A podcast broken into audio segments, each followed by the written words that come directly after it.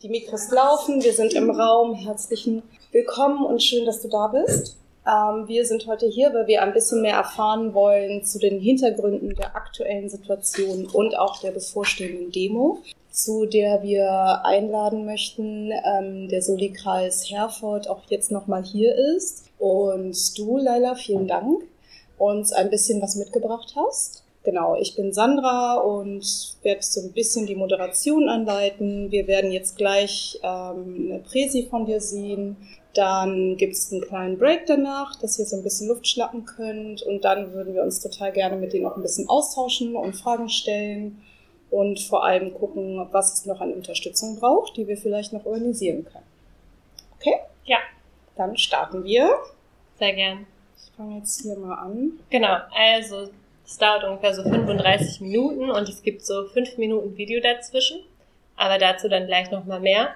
Ich fange an mit dem, was am 3. Juni passiert ist in Herford. Der damals 19-jährige, inzwischen 20-jährige Bilal äh, fährt eine Woche vor seiner praktischen Autoprüfung, äh, seiner Führerscheinprüfung, das Auto seiner Mutter. Um 4.35 Uhr, etwa 200 Meter vom Wohnort entfernt, will eine zivile Streife ihn anhalten, weil er ohne Licht fährt. Daraufhin flüchtet Bilal. Ähm, insgesamt wird er von fünf Fahrzeugen, also erst von dem zivilen Fahrzeug und dann anschließend von vier Streifenwagen und einem aus dem Kreis Herford und dann noch einem weiteren Wagen aus dem anliegenden Kreis Lippe verfolgt. Die Verfolgungsjagd äh, geht bis in den Nachbarort, das sind etwa 20 Kilometer nach Bad Salzuflen. Dort endet diese Verfolgungsjagd in einer Einbahnstraße in der Plassheide, das so bürgerliches Wohngebiet. Was danach passiert ist, darauf gehe ich gleich nochmal mehr ein, auf die Darstellung der Polizei und äh, welche Widersprüche wir darin sehen. Aber das Ergebnis ist, dass Bilal im Moment nach zahlreichen OPs und einer sich immer noch vor einer langen Reha sieht und äh, wohl immer querschnittsgelähmt sein. Insgesamt wurde an diesem, in, an diesem Morgen 34 Mal aus sechs Waffen geschossen. 32 Schüsse davon sind nachvollziehbar. Das heißt, da weiß man, wo die Patronen gelandet sind, bei zweien weiß man das nicht. Bilal wurde sechsmal getroffen, unter anderem in den Rücken, aber auch, also Rücken, Brust, aber auch in den Kopf, in den Arm, hat eine Streifwunde in, im Gesicht etc.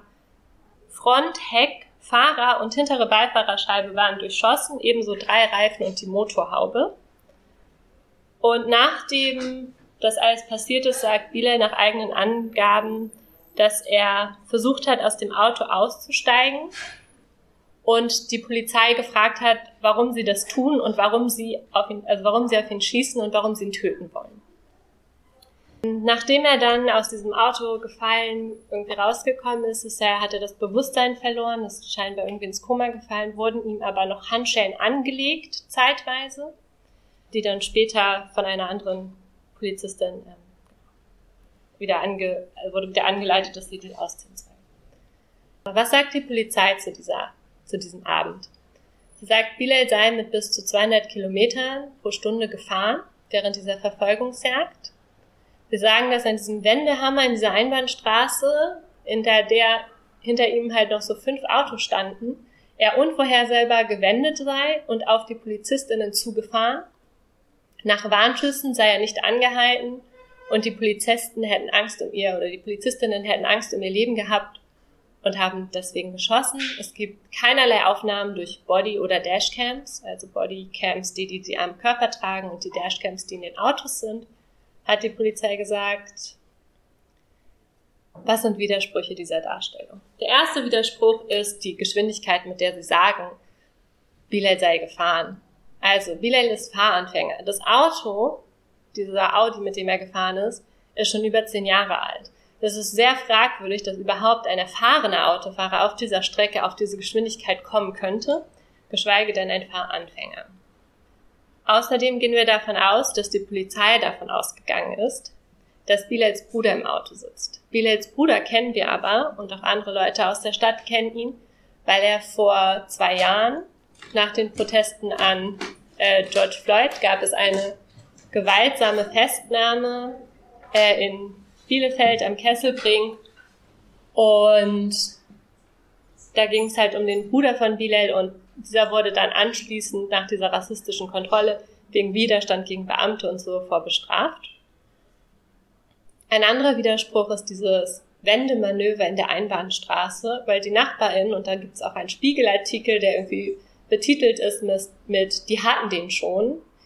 Nachbarn berichten, das Auto war schon eingekeilt, der hätte da gar nicht rausgekonnt.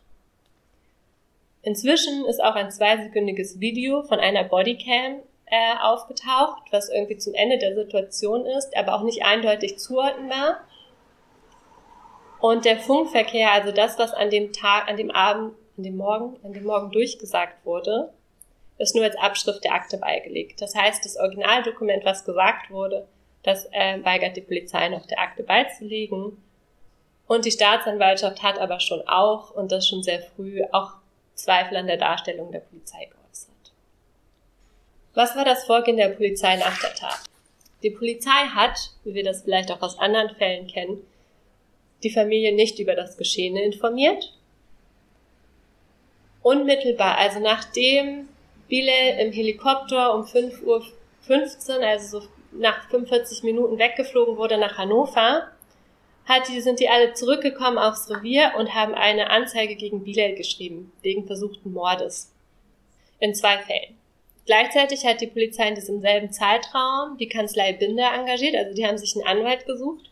Und dieser Anwalt ist aber wieder ein bezeichnender Name für diese Stadt, weil 2014, ich weiß nicht, ob ihr diesen Fall kennt, gab es einen Fall von Polizeigewalt in Herford wo die Polizei behauptet hat, dass ein Autofahrer die Polizisten einfach gehauen hat und sie sich daraufhin gewehrt haben.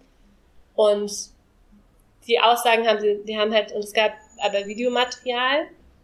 Aber das Videomaterial, was vorher als Beweisführung dargelegt wurde, da wurden Ausschnitte von gezeigt, die das so dargelegt haben, als ob die Aussage der Polizisten stimmt.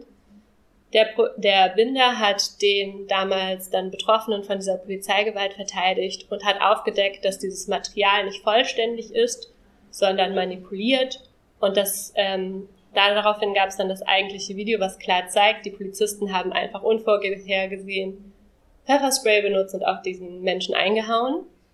Das hat Binder aufgedeckt. Binder sagt auch, er würde, hätte Bilal auch vertreten in dem Fall, aber die Polizisten waren früher da und sie haben halt auch der Familie einfach nicht erzählt, was mit ihrem Sohn los ist. Die Familie hat sich am nächsten Tag Sorgen gemacht, weil er nicht da war. Sie sind so gegen 11 Uhr zum Polizeirevier und haben nachgefragt und die Polizistinnen haben gesagt, es wäre alles in Ordnung. Dabei hat ist Bilal die nächsten Tage immer noch in Lebensgefahr gewesen. Es war nicht eindeutig klar, wie sich sein Fall entwickelt. Was sind die rechtlichen Folgen? Ich habe das eben schon ein bisschen gesagt. Gegen Bilal wird zum einen wegen Fahren ohne Fahrerlaubnis ermittelt, aber auch wegen versuchten Mordes in zwei Fällen. Das ist genau diese Konstruktion. Er ist auf die Polizistinnen losgerast, das Auto als Waffe benutzend auf zwei Polizistinnen. Außerdem gibt es die Ermittlungen gegen seine Mutter, weil sie gebilligt haben soll, dass er das Auto genommen hat und ohne Fahrerlaubnis gefahren ist. Gegen die sechs Polizistinnen, die geschossen haben wird wie in NRW üblich. Wenn man mit der Waffe schießt, gibt es diese Ermittlung wegen Körperverletzung im Amt. Ja. Äh, und genau das ist das, was gerade getan wird. Und mehr gibt es in dem Fall noch nicht. Was machen wir? Wir versuchen Solidaritätsarbeit. Wir sind seit Juni in Herford aktiv und unterwegs und versuchen solidarisch mit der Familie und Angehörigen zu sein. Wir unterstützen sie zum Beispiel, indem wir dieses Crowdfunding unterstützen und versuchen die Familie finanziell zu unterstützen, da natürlich der Umbau des Hauses bevorsteht. Außerdem haben wir die Demonstration am 15. Juli geplant und planen die am 7. Oktober und versuchen uns äh, mit einer Öffentlichkeitsarbeit und ein Gegennarrativ in der Stadt einfach auch aufrechtzuerhalten und auch darüber hinaus die Geschichte von Bilal zu erzählen und was die Polizei an dem 3. Juni alles getan hat. Neben uns gibt es eine enorme Solidarität in Herford und vor allem auch von der Herforder Jugend. Es gibt eine große, große Anteilnahme der migrantischen Jugend. In Herford gibt es ungefähr 70.000 Menschen, die dort leben und die Hälfte hat Migrationshintergrund. Das heißt, es ist eine kleine Stadt und man kennt sich irgendwie und es gibt sehr, sehr viel Anteilnahme. Anteilnahme, die auch in Wut sich geäußert hat, kurz nach der Tat wurden Streifenwagen demoliert und die wurden nicht demoliert und die Leute sind weggelaufen, sondern Polizistinnen sind darauf rausgekommen, weil das war, die waren da in der Nähe und anstatt dass die Jugendlichen weggelaufen sind, haben sie gesagt, schieß doch und sind in aller Ruhe weggegangen. Ähm, es wurde sehr viel plakatiert vor der Demo am 15. Juli, unter anderem an der Scheibe der Wache und das heißt, die Polizistinnen saßen in ihrem Revier und es sind Jugendliche an zur Wache gegangen und haben dieses Plakat mit die Polizei lügt an deren Scheiben gekleistert. Es gab eine Vielzahl an Graffitis in der Stadt, die genau auf diese Vielzahl an Schüssen hinweist und die Gewalt, die von der Polizei ausgegangen ist. Nach der Demo wurden auch nochmal Löcher in die Zäune der Polizeiwache geschnitten und diese auch mit Pyrotechnik beworfen. Und äh, Jugendliche haben einen Soli-Song für Bilal geschrieben, der zur Demo dann auch gespielt wurde.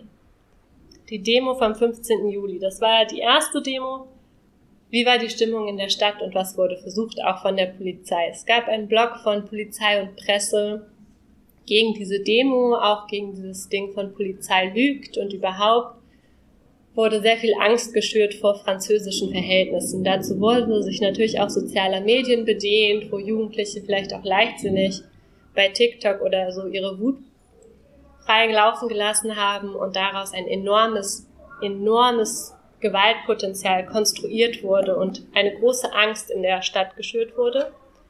Das wurde maßgeblich von einer rassistischen Kampagne der Neuen Westfälischen angetrieben, dass die Lokalpresse, die Polizei hat eine Sensibilisierungstour im Voraus gemacht, indem sie alle LadenbesitzerInnen von dieser Demo informiert hat und sie dazu angehalten hat, doch früher zu schließen alle Zusicherungen, die es während dieses Kooperationsgespräches gab, wurden natürlich nicht eingehalten. Das Kooperationsgespräch war am Montag vor der Demo.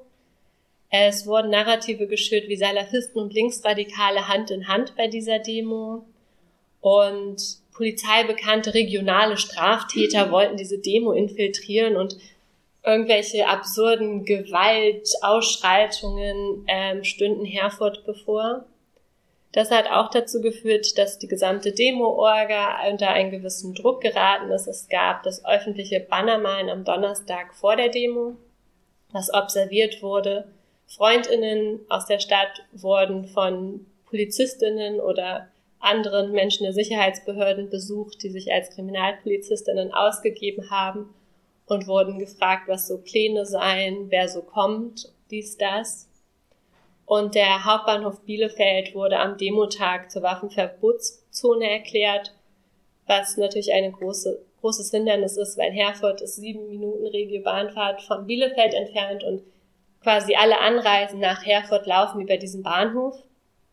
Das ist ein wunderbarer Artikel aus der Neuen Westfälischen der einen Tag vor der Demo veröffentlicht wurde, im überregionalen Teil auf der Titelseite, der überschrieben ist mit Extremisten auf Herford-Demo erwartet, unter anderem Linksextreme mobilisieren zum Protest gegen Polizeigewalt. Behörden gehen auch von salafistischen Teilnehmern aus. Und sowas druckt man auf der Titelseite ab und schreibt dann im letzten Satz, dass es aber etwa Aufrufe oder Pläne zu Gewalttaten gegen die Polizei gibt oder gewaltorientierte Personen anreisen, Dazu liegen der Behörde keine Hinweise vor. Ich kann also enorme Ängste schüren und sehr viel gegen diese Demo mobilisieren und die so sehr klein eine, in eine sehr absurde Ecke und Konstruktion da drum herum bilden und kann das so abdrucken und dann noch da kurz einfügen, dass äh, es keine Hinweise dafür gibt. Das war der Tag, es war ein Tag vor der Demo und so sah es in der Herforder Innenstadt aus. Also alle Geschäfte in der Herforder Innenstadt waren am Samstag geschlossen. Alle. Ähm, es gab so ein Geschäft, was mit Holzfaserplatten verkleidet war. Und das heißt aber auch, die gesamte Innenstadt, durch die wir laufen wollten, war halt leer. Die gesamte Stadt war leer und die Polizei konnte sich den Raum nehmen, den sie wollten. Sie haben also es gab ein enormes Polizeiaufgebot, dazu komme ich auch gleich noch, aber es war einfach leer. Es gab keine Zivilgesellschaft, es war niemand mehr unterwegs. Am Tag selber dann der Demo, das war die Stimmung davor und wie die Stadt aussah, waren am Bahnhof der Staatsschutz und Aktivisten wurden beobachtet etc. Aber auch zum Beispiel von allen Anreisen, von denen wir wissen, gab es so am Bahnhof, wo die losgefahren sind, stand so eine Streife oder so und hat geguckt, wer fährt. Der Ort der Vorbereitung, das ist das soziale Zentrum im Fla gewesen, äh, in Herford, das heißt Flafla. war zeitweise von so elf Polizeibullis umstellt. Die Anmeldung wurde entgegen der Absprache, das war so halbe Stunde vor Demo, am Anfang, am Ort der Auftaktkundgebung trifft sich einmal so die Anmeldung und der Kommunikationskopf, wurde entgegen dieser Absprachen so anderthalb Stunden vorher an einem anderen Ort aufgesucht von diesem Kommunikationskopf, um doch dieses Gespräch führen zu können. Der gesamte Innenstadtbereich war quasi abgesperrt. Es gab ein massives Polizeiaufgebot. Am Montag beim Kooperationsgespräch hieß noch so die, war die Aussage vom Einsatzleiter der Polizei, dass so eine Hundertschaft da sein wird. Es waren nachher fünf Hundertschaften da, einschließlich aller drei BFE, also Beweis- und Festnahmeeinheiten aus NRW, diese Spezialeinheiten da. Die Pferdestaffel aus Hannover ist angereist. Es gab eine Hundestaffel und es gab zwei Drohnen mindestens, die im Einsatz waren. Es waren also mehr Polizeibeamte an diesem Tag im Einsatz als Demo-Teilnehmende, was einfach dieses enorme Aufgebot zeigt.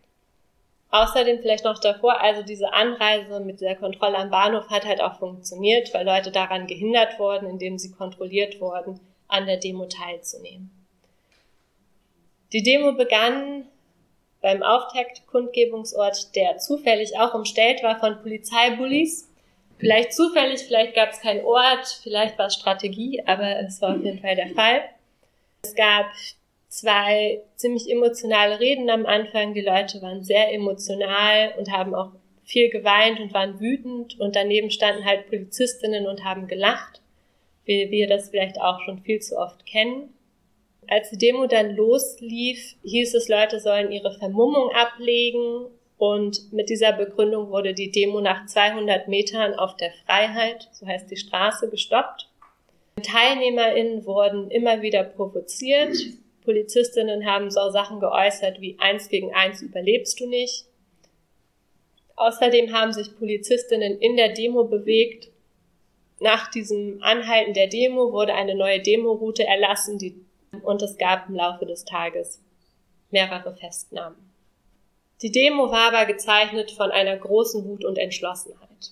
Es gab Plastikflaschenwürfe und auch Pyrotechnik, die geworfen wurde, aber die Leute haben sich nicht einschüchtern lassen.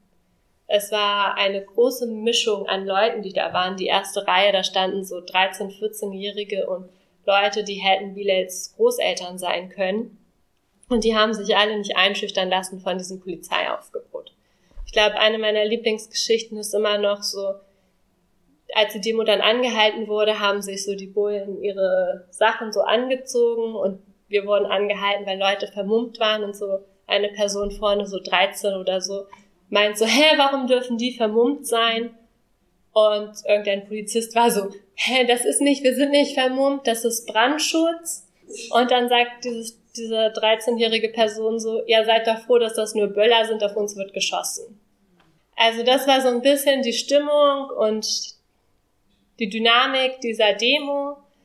Nach der Auflösung haben sich Leute weiter durch die Stadt bewegt, vor allem Jugendliche, die kleinere Interaktionen mit der Polizei hatten. Es gab mehrere Polizeikessel, in denen vor allem auch Minderjährige drin waren die über Stunden gehalten wurden. Und ein Kessel zum Beispiel begann so zwei Stunden nach der Demo, wurden Leute nochmal festgehalten. Ähm, es gab insgesamt zehn Festnahmen, aber es gab auch eine Vielzahl an Minderjährigen, deren Identitätsverstellung passiert ist und die dann auch eine Zeitweise festgehalten wurden, bevor sie von ihren Eltern wurden. Wir zeigen euch ein Video. Wir haben ein Video dabei. Dieses Video ist von keinem solidarischen Medium. Ist von News, von diesem Julian Reichelt Medium diese, ne? Die waren vor Ort und die haben dieses Video aufgenommen mit einem sehr klaren Ziel. Wir zeigen es aber trotzdem, weil es einen, wie wir finden, guten Eindruck der Demo zeigt und auch weil wir es ein bisschen versäumt haben, dass solidarische Leute vor Ort waren, die gefilmt und Fotos etc. gemacht haben. In diesem Video, das dauert vielleicht fünf Minuten, wird aber auch sehr explizite Sprache benutzt, sehr sexistische Sprache und alles, was man vielleicht, was nicht auf Deutsch gesagt wird, ist äh, unterschrieben, also übersetzt in Untertiteln. Also nachdem News, News war mit so einem richtigen Videokamerateam vor Ort, die waren so mit drei, vier Leuten da, hatten so eine fette Kamera dabei und haben das alles gefilmt. Und ich glaube, Nios hat schon etwas gecheckt, was viele andere auch so linke Gruppen vielleicht zu dem Zeitpunkt noch nicht gecheckt haben, unserer Meinung nach. Und zwar, dass es in dieser Stadt durch diese Mischung von groß unnormer Solidarität und auch Wut in dieser Stadt und diesem Bedürfnis, sich irgendwie dagegen zu wehren, aber auch, dass es ein gewisses Vertrauen in die linke Szene gibt, so Demonstrationen etc. auch mit aufzuziehen und ein Staat zu sein, gibt, die ein, ein Potenzial bergen, äh, sich weiter zu organisieren und eben auch Druck auf die Straßen und in diese Stadt zu bringen. Also es gibt ein enormes Vertrauen in die Linke. Diese Jugendlichen sind da, sie wenden sich an uns. Wir und wir haben immer noch Kontakt zu denen. Sie benutzen oder jetzt im Nachgang an diese Demonstration werden diese solidarischen Strukturen, die wir kennen, im Zusammenhang mit Repressionen zum Beispiel, werden von denen genauso in Anspruch genommen. Und es zeigt gleichzeitig dieses Vorgehen von Polizei und Presse, wie wie eingeschworen das Ganze funktioniert hat und eben auch, dass News sowas blickt und checkt und vor Ort ist, ist, glaube ich, auch ein großer Indikator dafür, wie sich so die politische Lage im Moment zuspitzt und wie weiter die Rechtsentwicklung sich einfach vollzieht.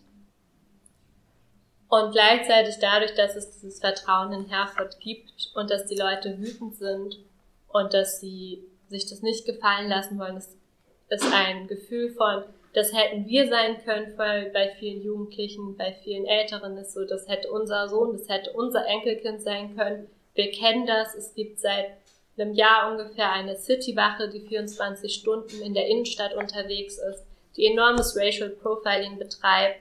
Die Jugendlichen werden enorm unter, also werden sehr viel kontrolliert, werden an die Rande der Stadt wieder vertrieben, wie wir es aus so jedem Gentrifizierungsprozess kennen. Und, und die Polizei wird einfach immer rabiater, immer gewaltvoller dabei. Und wir sehen diese Demonstration und auch diese Unterstützung äh, der Soli-Arbeit als wirklich eine Chance, wieder Wirkmächtigkeit zu erlangen. Wie ist die Situation in der Stadt? Ähm, nach der Demo ging es direkt weiter. Es gab diesen wunderbaren Artikel, gibt es eine Neuauflage der Anti-Polizei-Demo. Die Demo wird auch eigentlich in die meiste Zeit nur noch als Anti-Polizei-Demo benannt nicht mehr als, wie sie eigentlich heißt, die Polizei lügt für Gerechtigkeit, Aufklärung und Konsequenzen für 34 Schüsse. Genau, aber in diesem Artikel geht es unter anderem um zwei wichtige Sachen, die in Anbetracht der Demo am 7. auf jeden Fall wichtig sind. Wenn nicht sogar um mehrere. Die eine Sache ist, die Polizei erzählt schon wieder nur Blödsinn. Hier wird dieser Uwe zitiert, den wir im Video auch gesehen haben der sagt, die Demo sei noch nicht genehmigt. Alle wissen, die sich ein bisschen mit Versammlungsgesetz auseinandergesetzt haben, Demos werden nicht genehmigt. Sie werden angemeldet, es kann Auflagen geben oder sie können verboten werden, aber sie werden nicht genehmigt. So funktioniert das Versammlungsgesetz nicht. Sowas kann man in der Regional-, in der Lokalpresse abdrucken und Leute glauben das. Auf der anderen Seite wird in diesen Tagen die City-Kirche stattfinden. Und die Schausteller haben sich auch genau diesem Narrativ hergegeben, von diesem, diese gewaltvolle Demo soll sich wiederholen. Und die sind so, aber es soll doch die Kirmes sein. Und wir wollen doch einfach mal wieder Kirmes haben. Wir wollen doch einfach mal feiern am Wochenende. Familien wollen doch einfach mal wieder feiern. Und das alles wird umspielt. Die CDU hat sich da natürlich auch eingeklinkt, hat dann unter anderem auch ein Verbot der Demonstrationen gefordert damit diese Kirmes in Ruhe stattfinden kann, weil die Demo ja viel zu gefährlich dafür sei. Und benutzt dabei dann aber auch wieder Formulierungen wie Leute, die sowas machen, gehören nicht zu dieser Stadt. Und treibt genau wieder dieselbe Rhetorik voran, die bei der letzten Demo schon auch Teil war und auch überhaupt der Grund dafür ist, warum es diese, warum es auch diese Wut in dieser Stadt gibt. Und dafür gibt es wenig Einsicht und Verständnis. Stattdessen wird das Narrativ weiter gefüttert. Das heißt, für die Demo am 7. Oktober, die schon in einer Woche ist, ist die Polizei durchaus nervös. Und das zeigt sich in verschiedensten Sachen, aber auch zum Beispiel die Art und Weise, wie sie Druck auf die Anmeldung ausgeübt haben. Da lief die Kommunikation, die so über Briefe lief, lief nicht über die Post, sondern die wurde immer in Streifenwagen vorbeigebracht. Die Polizei hat aber auch ausgewählte Personen der Lokalpresse kontaktiert. Also die haben keine Pressemitteilung geschrieben oder sowas, sondern die haben Einzelpersonen aus den Lokalredaktionen angerufen und die über die Demo informiert. Was natürlich auch heißt, dass wir nicht genau wissen, welche Informationen sie alle haben, aber wir können aus dem, wie dann die Leute, die Presseleute auf uns zugekommen sind, darauf schließen, dass Informationen über die Anmelder weitergegeben wurde zum Beispiel. Es gab diese Behauptung, die Demo sei nicht genehmigt. Und die neue Westfälische hat seitdem auf jeden Fall auch weitergemacht.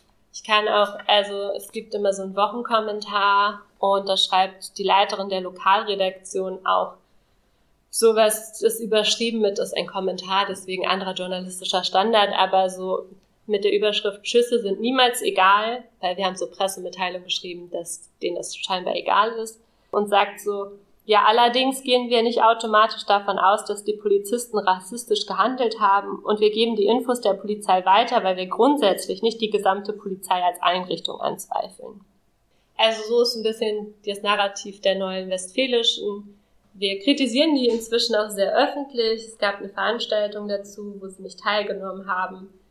Aber es gab dann im anderen Lokalblatt einen Artikel, der uns ein bisschen ermuntert hat zumindest. Gleichzeitig wird am Wochenende die Kirmes stattfinden.